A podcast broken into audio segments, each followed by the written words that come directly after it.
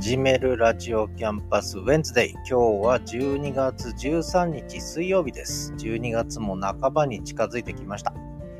えー、早いです。はい。札幌ですけれども、えー、今は晴れてるんですが、昨日の夜結構雪が降りまして、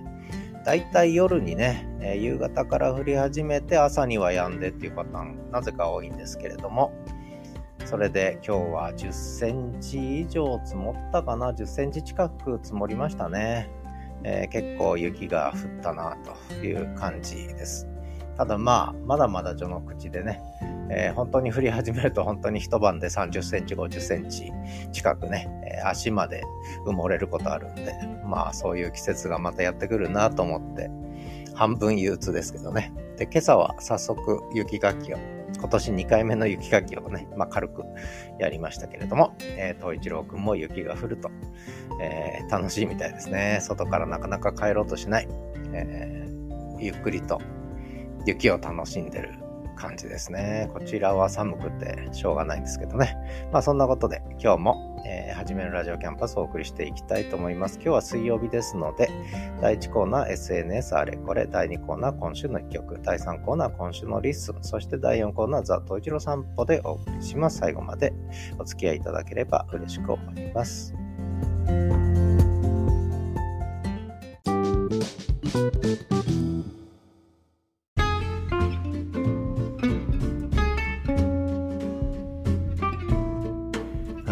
ラジオキャンパスウェンズデイ12月13日の配信です。第1コーナー SNS あれこれということで、まあいろんな SNS の話をしてきたんですけど、で今ちょうど SNS はね、こう変動期に入ったということで、え、皆さんこうプラットフォーム、メインのプラットフォームをどこにするかっていうことでね、だいぶこういろんな動きがあるわけですね。まあそんな中で音声配信、ポッドキャスト始める人もいれば、まあラジオトークみたいなのをやる人もいればね、えー、いろんな動きが見て取れるわけですね。で、ここに来てちょっと私ブログ再開したんですけど、ブログ文化もまた、あの、復活する感じがしてきましたね。で、これはこれまでと同じ形ではなく、むしろ文字と音声ですね、を伴った、そういう SNS として、ちょっとブログってのはやっぱりいいですね。あの、いいですねって何言ってんだかよくわかんないけども、あの、例えば、うん、まあよく私が言ってたのは、ブログは時系列になって過去記事が埋もれてってしまう。で、Facebook も Twitter もこう過去の投稿がどんどん埋もれてってしまう。そういう意味では、その、なんていうかな、常にタイムライン、あるいはフィードと呼ばれるところに最新情報が載っていって、でしかも皆さんその最新情報をね、えー、まあ求めているというところがあるんですが、やっぱりもう一つ大事なのはこう時系列に埋もれないというか、もう5年前、10年前に書いたものでもやっぱりいいものはいいというふうに評価されるようなことがあっていいと思うんですよね。でそういう意味でちょっと Facebook、Twitter、あるいはまインスタもそういうとこあるんですけどね、やっぱ過去のところを探り出すのはなかなか大変なんですよね。で、ブログもそういうところがある。で、そんな中で、えー、私はノートという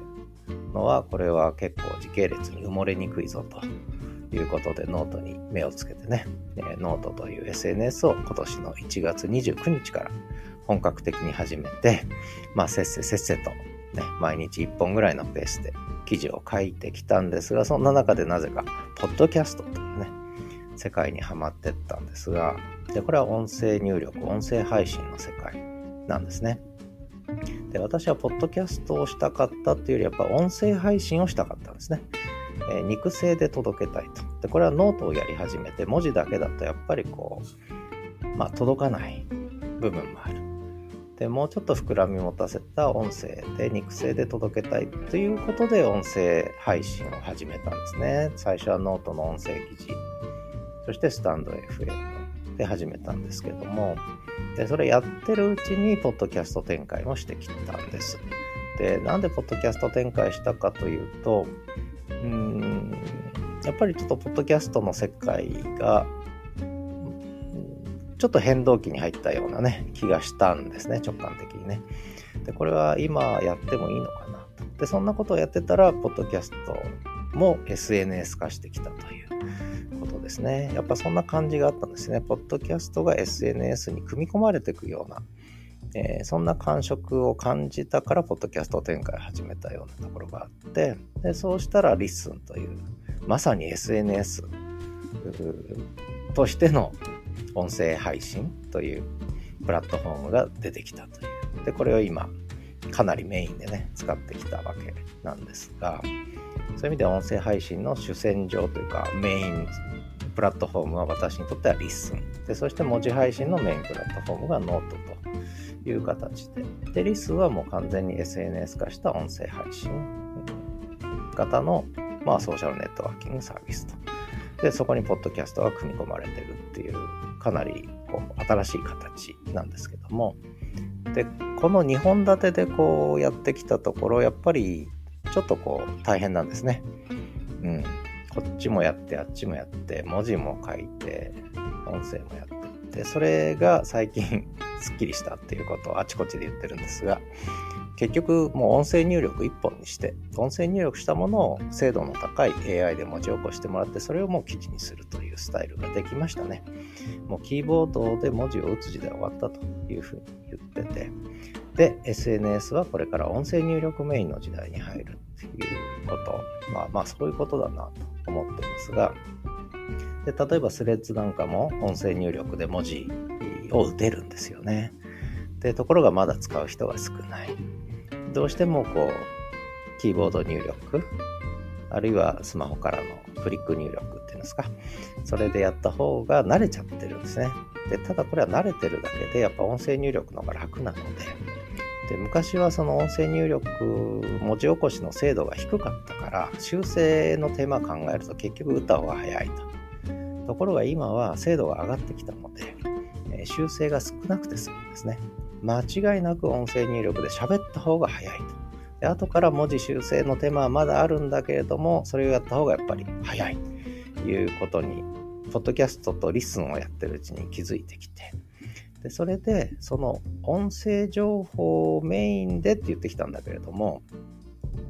実はやっぱり私にとっては視覚情報文字情報がメインなんだね。私にとってはね。やっぱり音声聞くってのは結構まどろっこしくって結局文字で読むというのは変わらない。ただその文字を音声が保管すると。でしかも入力は音声入力でやると。文字入力ではないと。キーボード入力ではないと、えー、ちょっとまとめると音声で入力したものが文字になりその文字の記事をメインにしながら音声情報もそれを保管する形で同じ場所に置いておくと。そうすると文字でも読めるで聞きたいとこだけ聞けるこのこのスタイルがいいですねつまりあの音声メインで文字が補完的だっていうイメージがずっとあったんですよ。ポッドキャストとかリスンやっててね。でもそれはちょっと違うなと。やっぱメインは文字。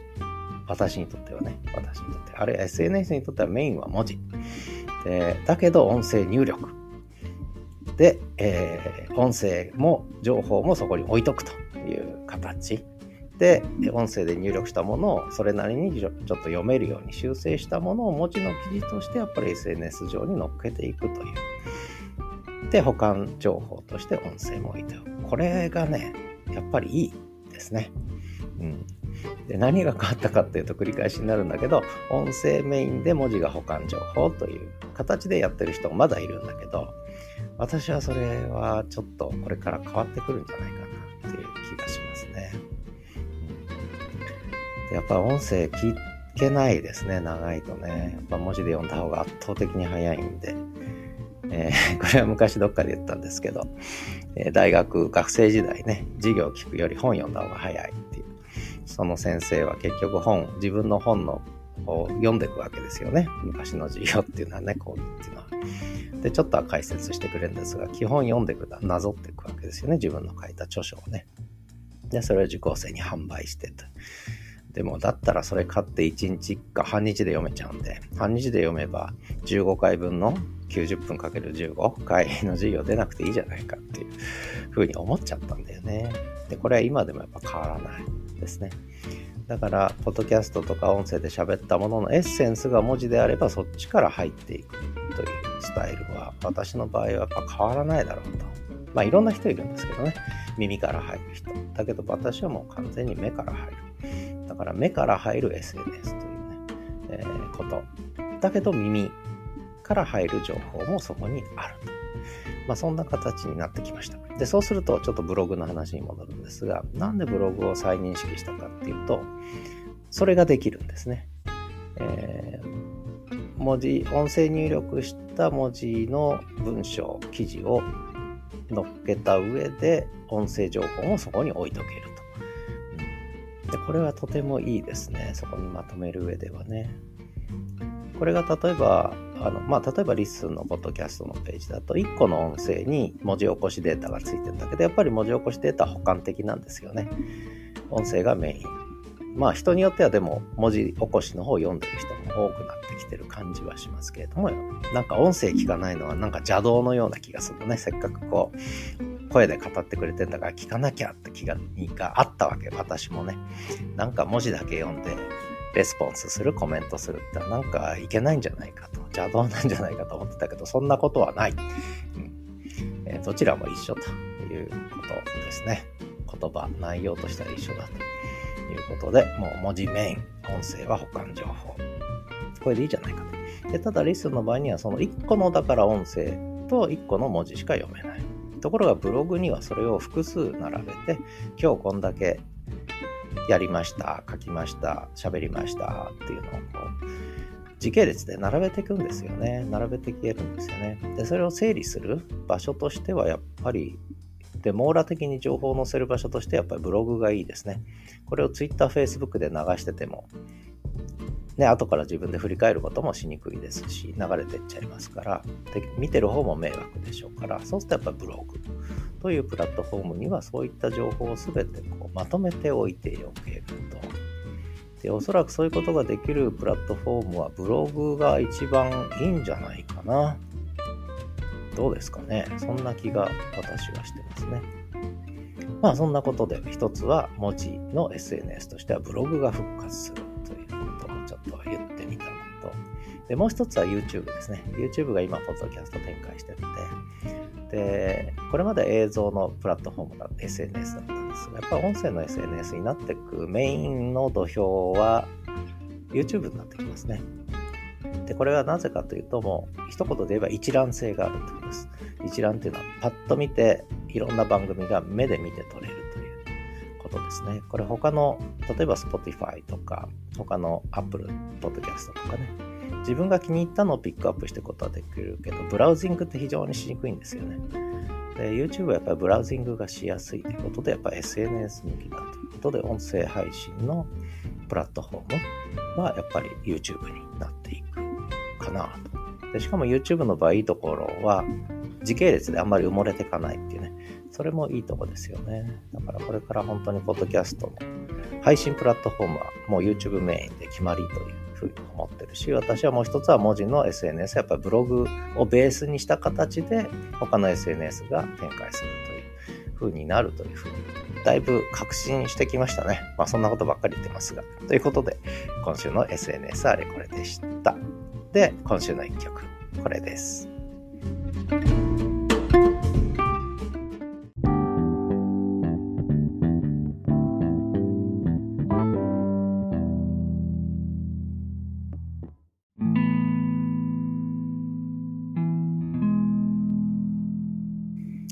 始めるラジオキャンパスウェンズデイ12月13日水曜日ですね。えー、第3コーナ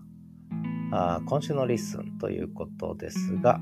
その前に第2コーナーは井上陽水さんの心もようを聞いていただきました。えー、寂しさのつれづれに手紙をしたためています。あなたに。ねえー、白い便箋が綺麗でしょ。青いインクがね、悲しいでしょう。なんとなくね、ちょっとブログ とのインスピレーションでこの曲にしてみました。えー、で、今週のリスンですけれども、まあ、今週のリスンは、まあ、ちょっとね、えー、開発者の方がちょっと風邪気味だったということもあって、えー、そう大きなこう機能の追加があったわけではないんですが、今ちょうどしかもなんか大きな変更をね、長いトンネルを抜けるように開発してるということなんで、まあそれが出てくるのを楽しみに待ってようかなっていうとこなんですが、まあリスン周りの今週のリスンということでのニュースとしてはやっぱりアドベントカレンダーイベントですね。12月1日から、えー、ポッドキャスターの方、リスンに集うポッドキャスターの方が一人ずつこう順番に配信していくと。で、ちょうど13日ですので、折り返し地点まで来たんですね。半分がここで、えー、終わったということで、あと残り半分25日まで、えー、続くということなんですが、まあ、このアドベントカレンダー、いろんな形が出てきましたね。えーだんだんこういろんな形が出てきましたね。あの、聞いててっていうか見てて、うん、あ、いろんな利用の仕方があるんだなということを感じました。まあ、リスンっていうと、文字起こしということがまあ一つ大きいんですけれども、もう一つはやっぱり声日記というのが始まって、まあ私もやってるんですけども、もう本当に誰でも手軽に音声配信ができるポッドキャストとしてね、えー、ただまあ、ポッドキャストとして飛ばしてない人も多いんですよね。この声日記は。むしろリスンというプラットフォームで SNS 的に使ってると音声配信をね、そういうパターンの方がどうも見てて多いので、まあそういう意味ではこれまでのというより厳密なポッドキャストではないという形になってるんですね。でむしろ SNS 的に音声配信を使っている。でそこにコミュニケーションが生まれていく。という形。で文字情報もまあ加わってたりするんですがただ文字修正する人としない人がいるのでやっぱりそこは音声メイン、うん、で考えてる人がやっぱ多いということなんだろうなと思いながら見てるんですけどもでこうリスンの使い方っていうか、うん、もういろんな可能性がリスンというプラットフォームにあるのであのいろんな使い方があっていいんだろうなっていうふうに私自身は思ってて、まあ皆さんそう思ってるんでしょうけども、で、まあいろんな使い方されてるんです。今みたいに新しい恋日記っていうね、ジャンルが出てきてみたり、まあそれが一番大きいですね。で、それと、うん、あとはポッドキャストをこれまで他のホスティングで配信してたけれども、リスに引っ越してきましたと。いう人もいるんですが、その場合の多くはやっぱりこれまで持っていたポッドキャスト番組をリスに移したと。で、何が便利かというと文字起こしがいいと。で、特に2人でやっている対談型の番組の前には、それがこう、話者分離といって、スピーカーごとに分けられるという、これがいいというね、話もあって、えー、ここに引っ越してきたっていう人も増えてきてるんですよね。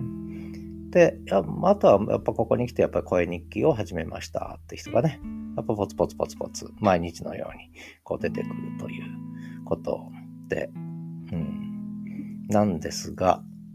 うん、まだまだ可能性はあるぞと、リスのね、いう気がしているんですよね。うん、一つは、まあ、一つはやっぱり声日記というものをまあその枠にこだわらなくてもいいんですけども、その音声配信したものをやっぱ SNS じゃないや、RSS で、ポッドキャストして飛ばすという、つまりリスンの枠を超えて配信するという可能性をどう考えるかって、これ一つですね。リスン内コミュニティ。という形になってるんだけども、これはやっぱりリスンの外に飛んでいくコミュニテ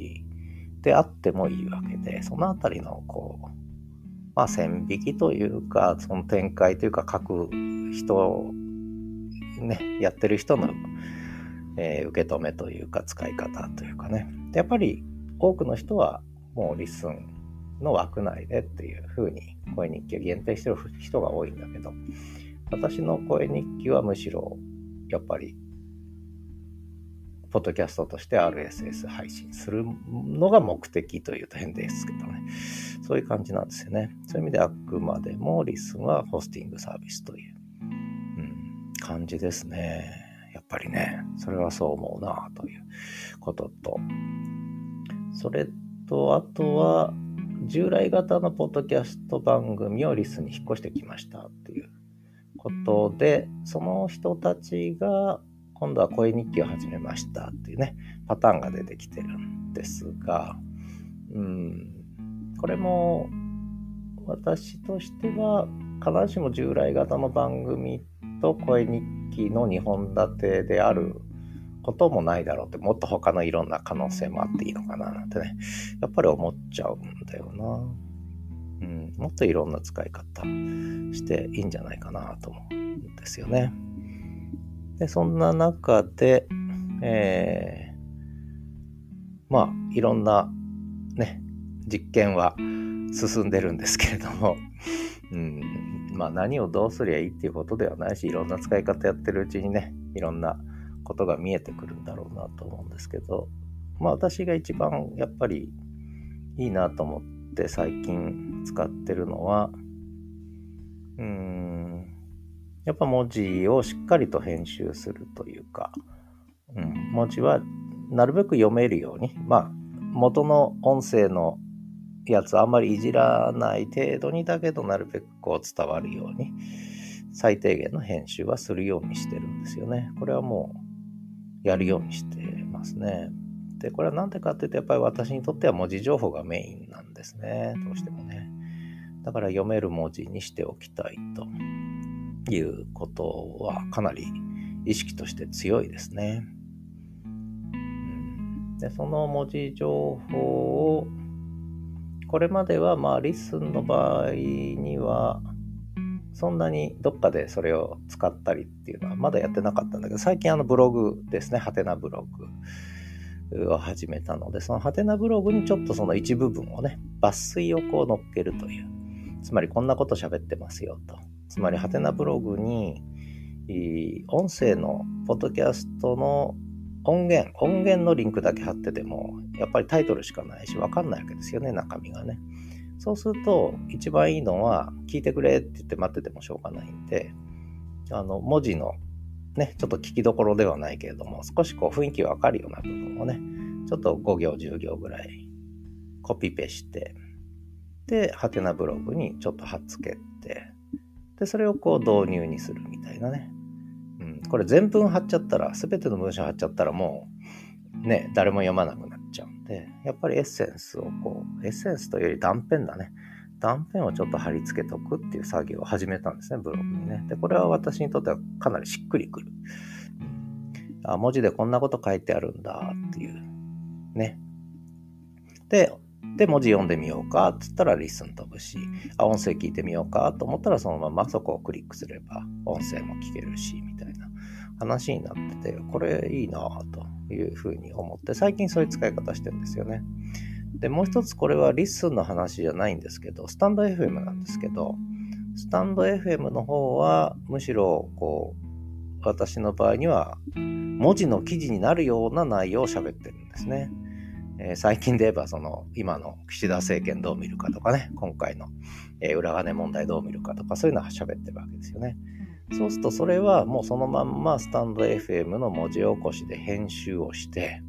で、それをもうノート記事に今してるんですよね。この作業をこの1ヶ月半、2ヶ月近くやってきて、これがいいですね。で、これがさっき言った結局、文字の入力はキーボードではなく、音声入力でやる。で、それは記事を書くために音声入力するっていうふうにえー、私の中で切り替わった最大の理由はそれなんですよね。で、ただリスンの方は少しね、こう、あんまりこうまとまった形で喋らずに、もうダラダラと喋ってるものが多いので、ね、あんまりわざわざ文字の記事にしてなんてないので、まあそういう意味では本当に抜粋というかエッセンスというかな、そこだけをちょっと文字で紹介するっていうことを、まあ、やりたいなと思ったんですね。で、そうするとそれをノートに貼るってのはちょっとやっぱりなんだ、ノートはもうちょっと硬いものが多いので、ぎっしりしたものが。ちょっとこう、そういう緩いのはあんまりノートに載っけてってもなと思ったんで、で、結局ブログなんですよね。ハテナブログとリスンの連携みたいな。でまあ、リスンだけじゃないんですけどね、ハテナブログにそういったものを集約して、文字情報と音声リンクを貼るっていう、そういう使い方をし始めた。だそういう意味では、リスンの文字起こしデータの、まあ、一部分をね、少しこう自分のハテナブログにもこう引用したりするという。で、そこで導入にするっていう、そういう使い方を始めたっていうのが、やっぱりここ、今月入ってからですね、12月1日からハテナブログを始めたんで。で、これがまたしっくりくるんですね。つまり、スタンド FM の音源でそこで編集した文字起こしはノート記事にして、で、リスンで配信したちょっとゆるゆるなやつは、あブログで紹介してと、文字情報とともにね。これすごく私の中ではしっくりきたんですよね。まあ、そんなことで、えー、アドベント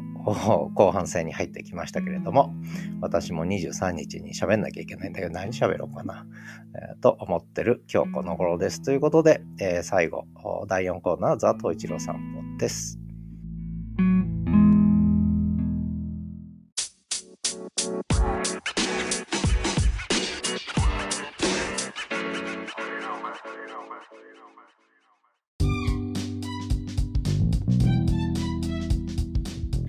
始めるラジオキャンパスウェンズデー第4コーナーザ・トイチロー散歩のコーナーです。今日も収録音源からいきたいと思いますが、11日月曜日の朝、そして夕方、でこの日は気温がマイナス3度ぐらいでちょっと寒かったんですが、まあそれほどでもないかなと。で、夕方結構、東一郎くんが、ほこりの、土ぼこりのとこでゴロンゴロン始めたんでね、結構、えー、びっくりしたんですけど。それから12日の朝。この日は夜雪が降って2センチぐらいうっすら積もってね。で、朝の散歩中にもさらさらと雪がこう、結構晴れ間が晴れてるんだけど、さらさら雪が降るってね。もうのんびりと朝散歩したのが12日火曜日ですね。で、夕方というか夜、ちょっと遅めの散歩になったと言っても6時半ぐらいなんですが、この時は雪が降って新雪が積もり始めて、えー、新設の踏む音ね、これを結構たくさん入れてあります。コツコツコツコツとかキュッ、まあキュッキュまでいかないね。コツコツに近いかな。そんな音が入ってます。それから今日13日水曜日、結構降ったんです。10センチ近く降ったんですね。で、えー、その音と、えー、新雪踏みしめる音。それからあと家に帰ってきてちょっと雪かきをしたので、最後に雪かきの音。ね、これ、えー、今回初めてですけど、雪かきの音も入ってますので、えー、最後までお聴きください。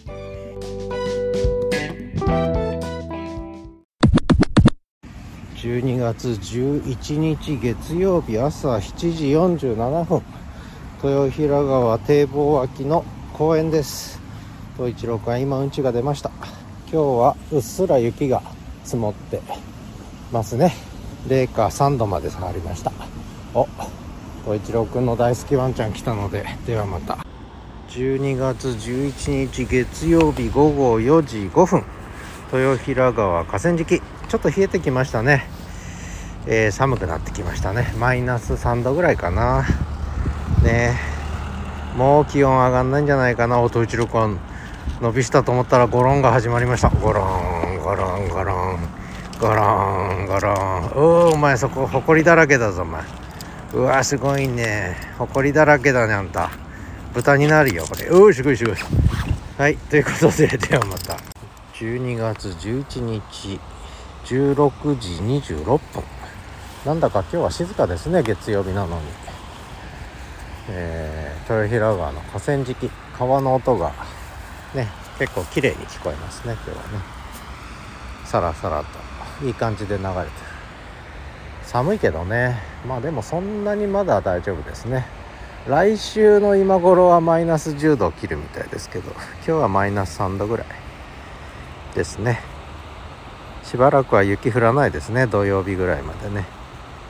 まあそんな感じで東一郎くんはさっきすごく元気に走り回ってましたけどスイッチ入ったみたいでゴロンゴロンもしてましたけど今落ち着いてますね。さあうんち出るかうんち。うんち出ないのかお前。うん？帰るか？ということでではまた。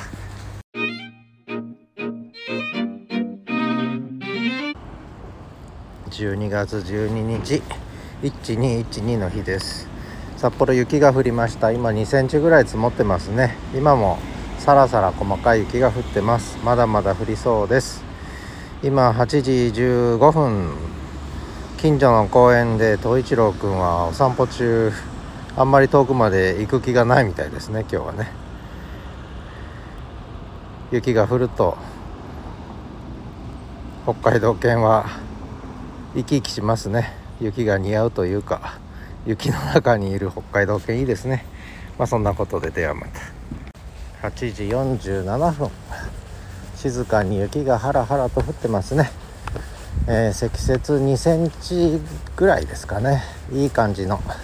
綺麗な雪がさらさらさらさらと静かに降ってます。今日は静かな朝ですね。はい東一郎くんはまだお散歩。雪の中を楽しんでます。ね。雪の中は楽しいね東一郎ね。はい。えー、仲良しの黒芝のワンちゃんが向こうの遠くの方まで行っちゃって東一郎がもうめんどくさいのでお家に戻ろうとしています。ではまた。12月12日朝9時になりましたね。今日はもう家を出るのが遅かったんでのんびりお散歩で今橋の下で雪が当たらないところで休憩中です東一郎くんと。のんびり。まあ今日はもうのんびりお散歩しよう。街も静かですね。雪は本当に静かにさらさらと細かいのが降ってますね。そんな札幌いい感じですね。冬の札幌がやってきましたね。ではまた。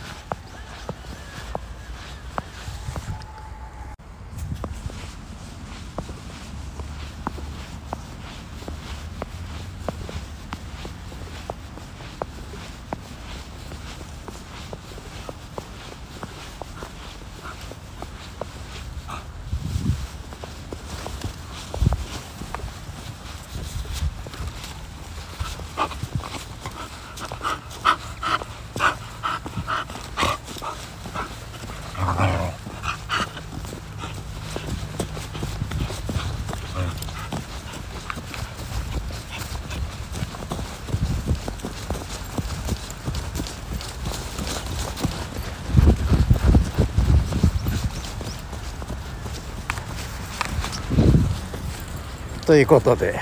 雪の音から東一郎くんと遊ぼうとまででした。分かったかな？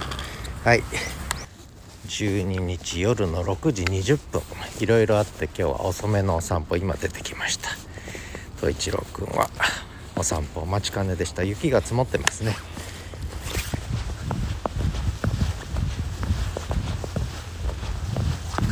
ね新設の音という音が聞こえるでしょうかね。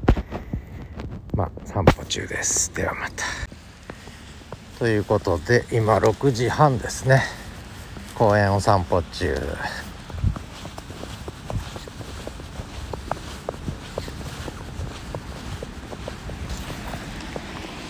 はい東一郎東一郎くんも雪だらけ。いい雪ですね今日はね。雪らしい雪が降って。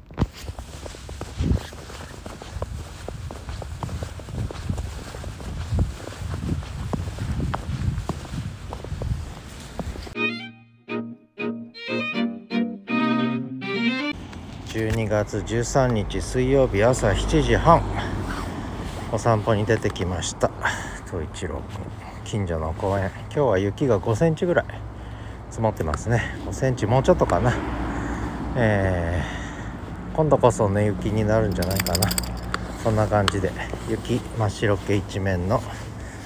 札幌でした。ではまた。朝7時50分。豊平川河川敷というか堤防。雪がやっぱり1 0センチ近く積もってますね。この辺はね。キュッキュキュッキュ聞こえますかね。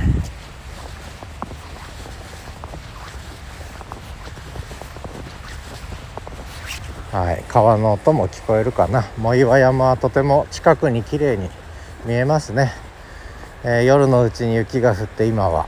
青空が広がって雲がちょっとありますけどね。気持ちのいい朝ですね。札幌の朝って感じですねそんなことでではまた。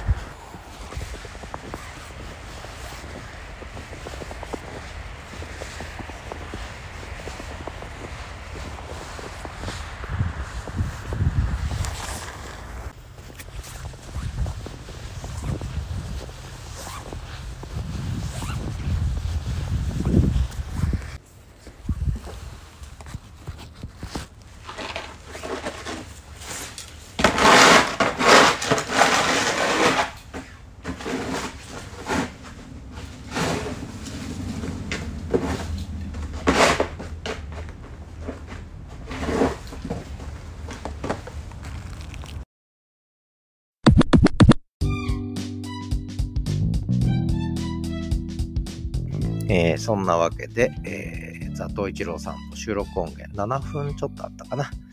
えー、雰囲気伝わったでしょうかね。少しこれからはもう雪、毎日が雪になってくるんで、いろんな雪音が本当に出てくるし、まあ雪かきの音もね、えー、聞いていただきました。えー、トイチロ君は今ソファーでぐすりすやすや寝てますね。今朝も結構長いこと散歩してたし、今日はお利口さんでしたね、朝はね。すごくお利口さんにお散歩してくれましたね。お買い物も付き合ってくれて、えー、お利口さんにしてました。はい。まあそんなことで、まああとは、まあ、東一郎の名前の由来当てクイズはまた今度にしましょう。ということで、えー、第4コーナー、ザ・東一郎散歩のコーナーでした。もう雪の中の北海道犬っていうのはいいですよ。本当にかっこいいですね。かっこいいし、雪が似合ってるし、もう雪大好きだから、なかなか家に帰ろうとしないということで、まあ、いっぱい写真も撮ったんで、まあ、興味のある方、インスタグラムでね、えー、毎日写真公開してますので、見ていただければ嬉しいなと思います。ということで、えー、最後はエンディングです。